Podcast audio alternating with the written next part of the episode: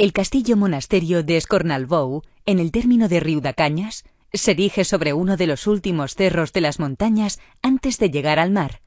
y tiene una visión privilegiada sobre los antiguos pueblos construidos a sus pies. Desde este centro neurálgico se controlaba en la Edad Media el extenso territorio de la baronía, que comprendía los pueblos de l'Argentera, Colldejou, Dues Aigües, Riudacañas y Vilanova d'Escornalbou, en el Baix Camp, y la torre de Fontaubella y Pradell de la en la comarca del Priorat.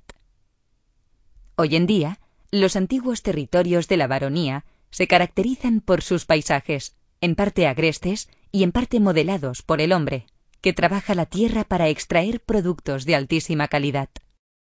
La baronía de Escornalbou es un territorio histórico en el que descubrir su pasado y su naturaleza genuina, pero también un territorio agrícola de larga tradición y en el que encontraréis deliciosos productos autóctonos.